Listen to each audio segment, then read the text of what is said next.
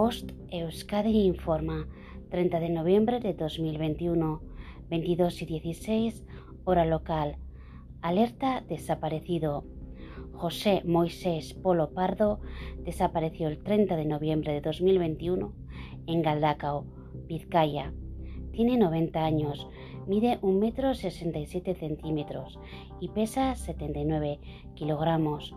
Viste visera azul, chamarra polipiel marrón, pantalón negro y lleva una bolsa de plástico con unas zapatillas dentro. Última vez visto en barrio Belategui, Galdacao. Para visualizar o compartir nuestro cartel, accede a nuestras redes sociales o canal de Telegram. Fin de la información. Bost Euskadi, entidad colaboradora del Departamento de Seguridad del Gobierno Vasco.